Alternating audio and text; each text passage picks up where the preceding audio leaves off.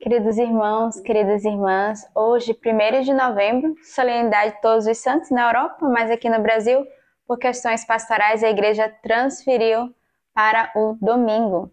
Hoje, a nossa regra de vida, vamos dar continuidade a todo esse tema do poder dos nossos bispos, sucessores dos apóstolos, artigo 348. Depois subiu a montanha e chamou a si os que ele queria e eles foram até ele, e constituiu doze para que ficassem com ele, para enviá-los a pregar, e terem autoridade para expulsar os demônios. Ele constituiu, pois, os doze e impôs a Simão o nome de Pedro, a Tiago, filho de Zebedeu, e a João, o irmão de Tiago. Impôs o nome de Boanerges, isto é, filhos do trovão depois André, Felipe, Bartolomeu, Mateus, Tomé, Tiago, filho de Alfeu, Tadeu, Simão, o Zelota e Judas Iscariotes, aquele que o entregou. Para escolher e chamar os seus apóstolos, Jesus rezou toda a noite. Os apóstolos recebem diretamente o seu mandato de Cristo. O seu papel é tornar presente e atuar a obra de Cristo e prolongar os gestos salvíficos da sua humanidade. Aquilo que os diferencia dos onze primeiros apóstolos é de não terem sido testemunhas oculares. O bispo é nomeado para um rebanho particular, uma igreja diocesana, e ao mesmo tempo ele carrega em si a preocupação de toda a igreja. A sua participação nas conferências episcopais, nos sínodos, nos concílios é sinal disso. O bispo deve estar também em comunhão com os outros bispos, os bispos são as ovelhas do Papa. Os próprios apóstolos se colocaram entre as ovelhas de Cristo, tendo Pedro como pastor visível. Então, hoje, neste dia, esse primeiro de novembro, somos convidados a rezar por todos os bispos, pastores da nossa igreja. De modo particular, podemos rezar pelo nosso bispo garante Dom Alberto. E rezemos também pelo nosso Papa Francisco, que é o pastor que tem as suas ovelhas, os bispos, os cardeais à sua volta. Hoje é um dia particular que a nossa comunidade intercede também por cada bispo e eu convido você a rezar também pelo bispo da sua diocese nesse dia, confiando eles as orações desse Deus que é Pai, que é o bom pastor, pastor das ovelhas. Primeira leitura, Filipenses 2, de 5 a 11. Tende em vós os mesmos sentimentos de Cristo Jesus ele tinha condição divina e não considerou-se igual a Deus como algo a que se apegar ciosamente, mas esvaziou-se a si mesmo e assumiu a condição de servo, tomando a semelhança humana, e achado em figura de homem. Humilhou-se e foi obediente até a morte morte de cruz. Por isso Deus o exaltou, sobreexaltou grandemente e o agraciou com o nome que é sobre todo nome para que ao nome de Jesus se dobre todo o joelho dos seres celestes, dos terrestres e dos que vivem sob a terra, e para a glória de Deus, o Pai, toda língua confesse: Jesus é o Senhor.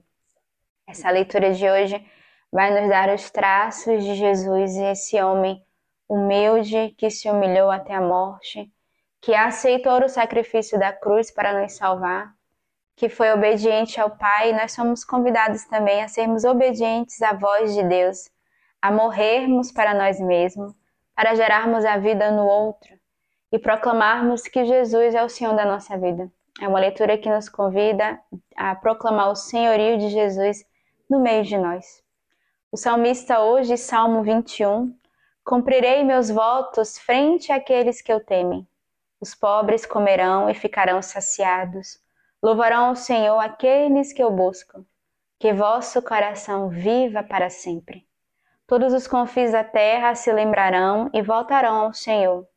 Todas as famílias das nações diante dele se prostrarão. Pois ao Senhor pertence a realeza, ele governa as nações. Sim, só diante dele todos os poderosos da terra se prostrarão. Sua descendência o servirá e anunciará o Senhor às gerações, que virá contando a sua justiça ao povo que vai nascer. Ele a realizou. Hoje devemos voltar o nosso coração ao nosso Deus e nos lembrarmos Assim como o salmista, todos os confins da terra lembrarão e voltarão ao Senhor. Somos convidados a nos prostrarmos, a voltarmos o nosso coração, a adorarmos o Senhor, Ele que se faz presente no meio de nós. E o salmista nos convida a todas as nações se prostrarem diante dele. Então, nos, prostra nos prostremos diante do Senhor nesse dia e confiemos, né? hoje, 1 de novembro, um dia após as nossas eleições, coloquemos o nosso joelho diante do Senhor para confiar todo o nosso país. O evangelho de hoje, Lucas 14, de 15 a 24. Ouvindo isso, um dos comensais lhe disse: Feliz é aquele que tomar refeição no reino de Deus. Mas ele respondeu: Um homem estava dando um grande jantar e convidou a muitos. À hora do jantar, enviou seu servo para dizer aos convidados: Vinde, já está tudo pronto. Mas todos, unânimes, começaram a se desculpar. O primeiro disse-lhe: Comprei um terreno e preciso vendê-lo. Peço-te que me deis por escusado. Outro disse: Comprei cinco juntas de boi e vou experimentá-las rogo-te que me deis por escusado. E outro disse: Casei-me, e por essa razão não posso ir. Voltando, o servo relatou tudo ao seu senhor. Indignado, o dono da casa disse ao seu servo: Vai depressa pelas praças e ruas da cidade introduz aqui os pobres, os estropiados, os cegos e os coxos. Disse-lhe o servo: Senhor, o que mandaste já foi feito e ainda há lugar. O Senhor disse então ao servo: Vai pelos caminhos e trilhas e obriga as pessoas a entrarem, para que a minha casa fique repleta. Pois eu vos digo que nenhum daqueles que havia sido convidados provará o meu jantar. O evangelho de hoje, o Senhor é esse Deus que escolhe os coxos, estropiados, aleijados. E nós fazemos parte desse povo. Somos esses frágeis pecadores que o Senhor nos convida a entrarmos na tua casa, que o Senhor nos escolhe para o banquete nupcial. E o nosso banquete é a Eucaristia. Então, todas as vezes que se sentir indigno, pobre, incapaz, lembre deste evangelho. O Senhor que abre as portas e que convida a cada um de nós a estarmos junto deles, a entrarmos e cearmos com o Senhor, a unir o nosso coração ao coração de Deus. A leitura patrística de hoje da Constituição Pastoral Gaudium et Spes sobre a Igreja no Mundo, do Concílio Vaticano II, a missão dos cristãos na construção da paz. De bom grado e de todo o coração, cooperem os cristãos na construção de uma ordem internacional em que sejam realmente observadas as liberdades legítimas e a amizade fraterna de todos tanto mais porque a maior parte do mundo ainda se debate em tão grande penúria que o próprio Cristo, nos pobres, como que em alta voz clama pela caridade de seus discípulos. Evite-se, pois, de dar este escândalo aos homens. Algumas nações, cujos cidadãos, na maioria, se gloriam do nome de cristãos, nadam na abundância de bens enquanto outras se veem despojados do necessário à vida e são torturados pela fome, doença e toda espécie de miséria. Pois o espírito de pobreza e a caridade é a glória e o testemunho da Igreja de Cristo. Merecem, portanto, louvor e apoio os cristãos, sobretudo jovens que se oferecem espontaneamente para prestar auxílio aos outros homens e povos. Mas ainda é obrigação de todo o povo de Deus, arrastado pela palavra e pelo exemplo dos bispos, aliviar na medida de suas forças as misérias dos tempos atuais. E isto, como era costume antigo da Igreja, não só com o supérfluo, mas também com o essencial.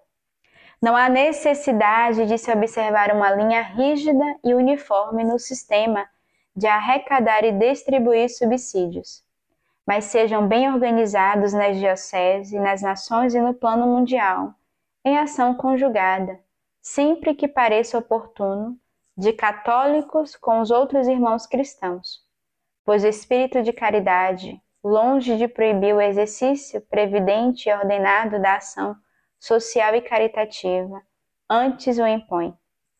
Por isso mesmo, é necessário que sejam devidamente preparados em institutos idôneos os que pretendem dedicar-se ao serviço das nações em vias de desenvolvimento. É de desejar, enfim, que os católicos, para bem cumprir sua missão na comunidade internacional, queiram ativar e positivamente colaborar com os irmãos separados que professam juntos a mesma caridade evangélica, bem como com os homens sedentes de paz verdadeira. leitura patrística de hoje é uma continuidade do que lemos ontem sobre essa paz que deve brotar no nosso coração. E ele faz um convite aqui à unidade, a exercermos a caridade fraterna para com todos os irmãos, mesmo aqueles que não professam a nossa fé. Que Jesus nos abençoe nesse dia e nos dê esse coração caridoso e em paz.